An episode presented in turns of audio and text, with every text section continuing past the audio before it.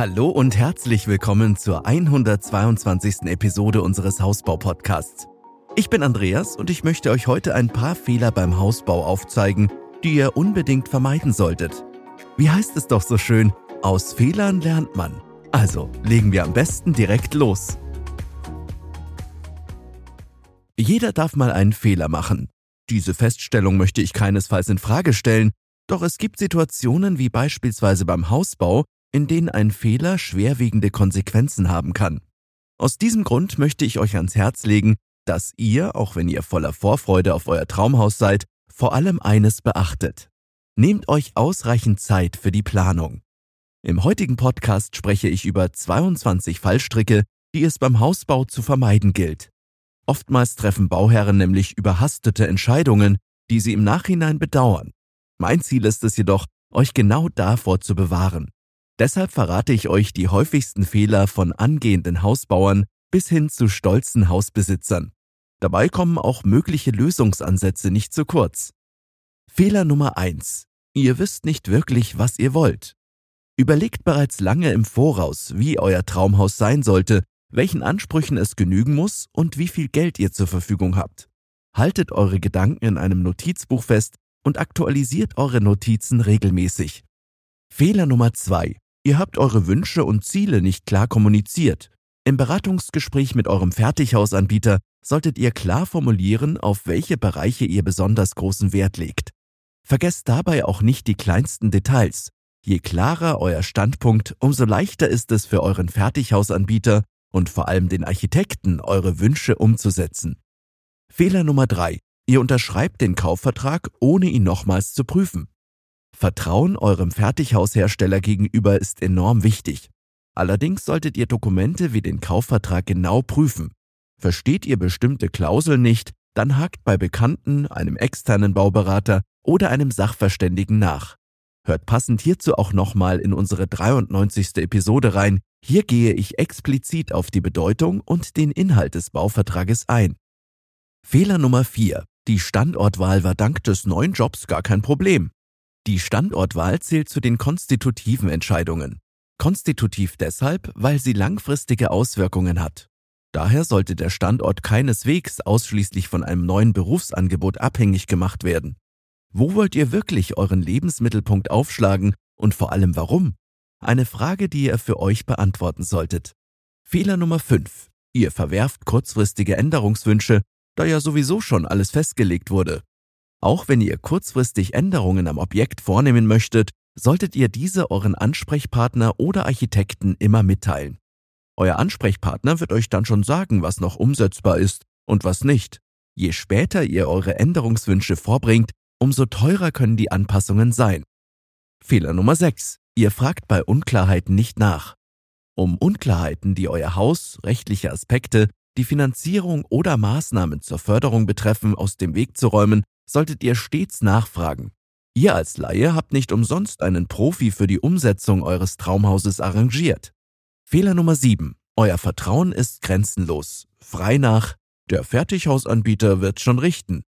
Stellt eurem Fertighausanbieter schon frühzeitig Fragen zu bestimmten Themen und zum exakten Ablauf des Baus.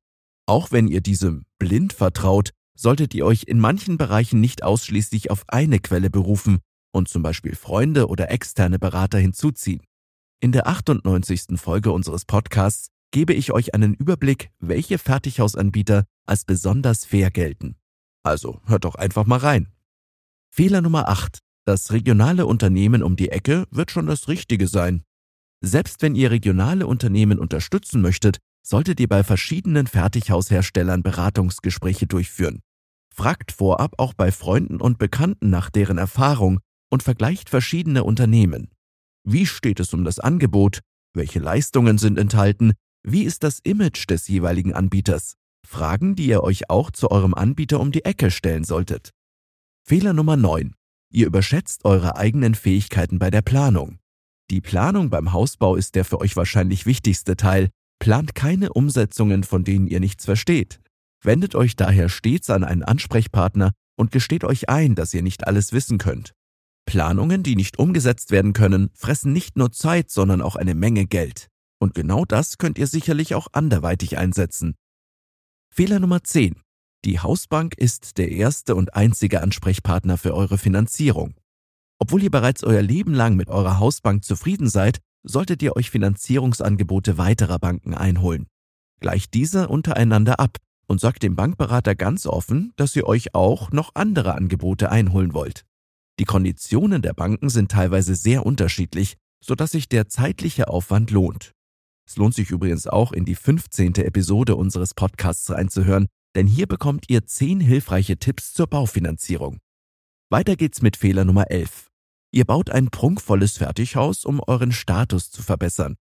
Übernehmt euch nicht bei der Planung und Umsetzung eures Hauses, nur um euren Nachbarn und Bekannten zu zeigen, wie toll ihr seid. Das seid ihr auch so, keine Sorge. Euer Fertighaus muss letztendlich euch und eurer Familie gefallen, niemandem sonst. Es sollte keinesfalls als Statussymbol dienen, das euch ein großes Loch in den Geldbeutel reißt, nur damit andere nicht mehr aus dem Staunen herauskommen. Fehler Nummer 12. Die Gegenwart ist euch wichtiger als die Zukunft. Bei der Planung solltet ihr unbedingt an die Zukunft denken und langfristig planen. Eine bedeutende Rolle spielt hier die Barrierefreiheit, auf die ihr momentan wahrscheinlich nicht angewiesen seid. In Zukunft könnte genau diese aber nicht ganz unwichtig werden.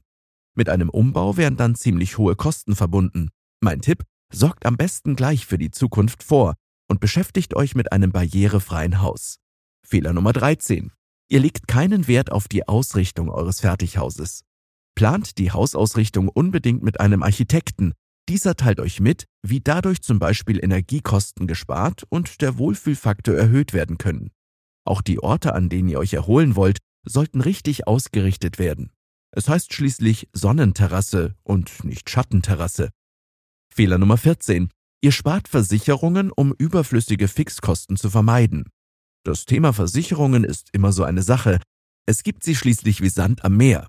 Dementsprechend dürft ihr Versicherungen beim Hausbau durchaus kritisch beäugen. Aus Geiz solltet ihr jedoch nicht an den falschen Stellen sparen. Im Ernstfall kann euch die richtige Versicherung durchaus viel Geld sparen oder gar eure Existenz sichern. Vier nicht ganz unwichtige Hausbauversicherungen sind zum Beispiel die Bauherrenhaftpflichtversicherung, die Bauleistungsversicherung, die Feuerrohbauversicherung und die Bauhelfer-Unfallversicherung. Gerne verweise ich euch hier auf ein YouTube-Video des Fertighausanbieters Hansehaus, der sich damit beschäftigt hat, welche Versicherung wirklich relevant ist. Den Link dazu findet ihr in den Show Notes. Fehler Nummer 15. Eure Wahl fällt auf günstige Materialien, um die Kosten niedrig zu halten. Natürlich könnt ihr bei der Auswahl des Materials eine Menge Kosten einsparen, aber ist es das mittel- bis langfristig wirklich wert? Qualität hat nun mal ihren Preis und wie heißt es doch so schön, wer billig kauft, kauft zweimal. Also lieber etwas mehr investieren und lange etwas davon haben. Fehler Nummer 16. Das günstige Angebot hat auch das beste Preis-Leistungs-Verhältnis. Das Preis-Leistungs-Verhältnis sollte, egal in welchem Preissegment ihr euch beim Hausbau bewegt, immer sehr gut sein. Investiert ihr sehr viel in euer Eigenheim, so sollte sich auch der Leistungsumfang von preiswerteren Alternativen abheben. Holt euch daher Angebote zu unterschiedlichen Objekten ein und vergleicht diese von ihrem Umfang her. Achtet vor allem darauf, welche Leistungen bei eurem Fertighausanbieter inklusive sind und wo ihr nochmals drauflegen müsst. Fehler Nummer 17. Ihr lasst euch beim Beratungsgespräch eures Fertighausanbieters ein Haus andrehen. Ein Beratungsgespräch bei eurem Fertighausanbieter sollte sich keinesfalls zu einem Verkaufsgespräch entwickeln. Ist dies der Fall, dann zieht rechtzeitig die Reißleine Schließlich sollten stets eure Wünsche im Vordergrund stehen und nicht die des Verkäufers, äh, Beraters. Vertrauen ist hierbei ein hilfreicher Indikator. Wie so ein Gespräch mit dem Fachberater ablaufen kann, könnt ihr euch in der 65. Podcast-Episode anhören. Fehler Nummer 18. Das Fertighaus soll am besten schon seit gestern stehen. Der große Vorteil eines Fertighauses ist die schnelle Bauzeit. Für die Planung der Umsetzung und der Finanzierung solltet ihr euch dennoch genügend Zeit nehmen. Lasst euch nicht unter Druck setzen, um Flüchtigkeitsfehler zu vermeiden. Bis ihr euer Traumhaus auf Papier gebracht und mit eurem Fertighausanbieter besprochen habt, können gut und gerne einige Monate vergehen. Bis es dann tatsächlich steht, können weitere Monate vergehen, auch wenn der Aufbau binnen wenigen Tagen erfolgt. Fehler Nummer 19. Die Preise in den Hausbaukatalogen sind maßgebend für eure Finanzierung.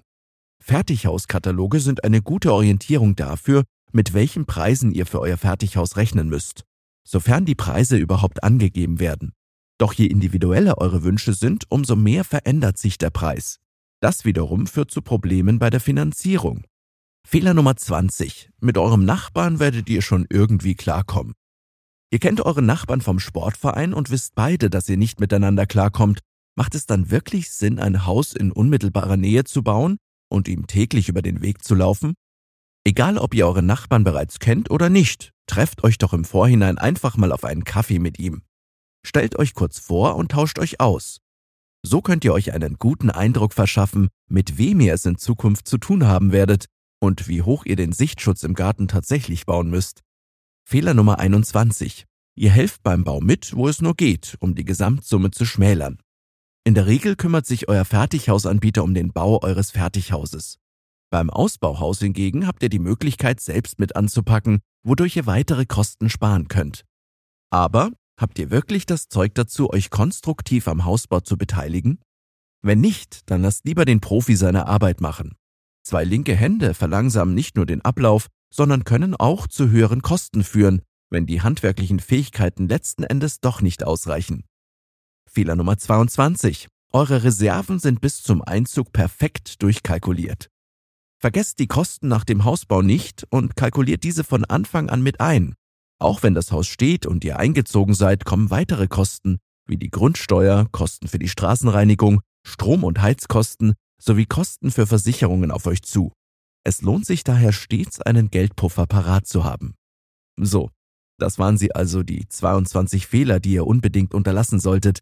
Ganz wichtig, setzt euch bei der Planung eures Fertighauses nicht unter Druck. Nehmt euch genügend Zeit, um den für euch idealen Fertighausanbieter zu finden.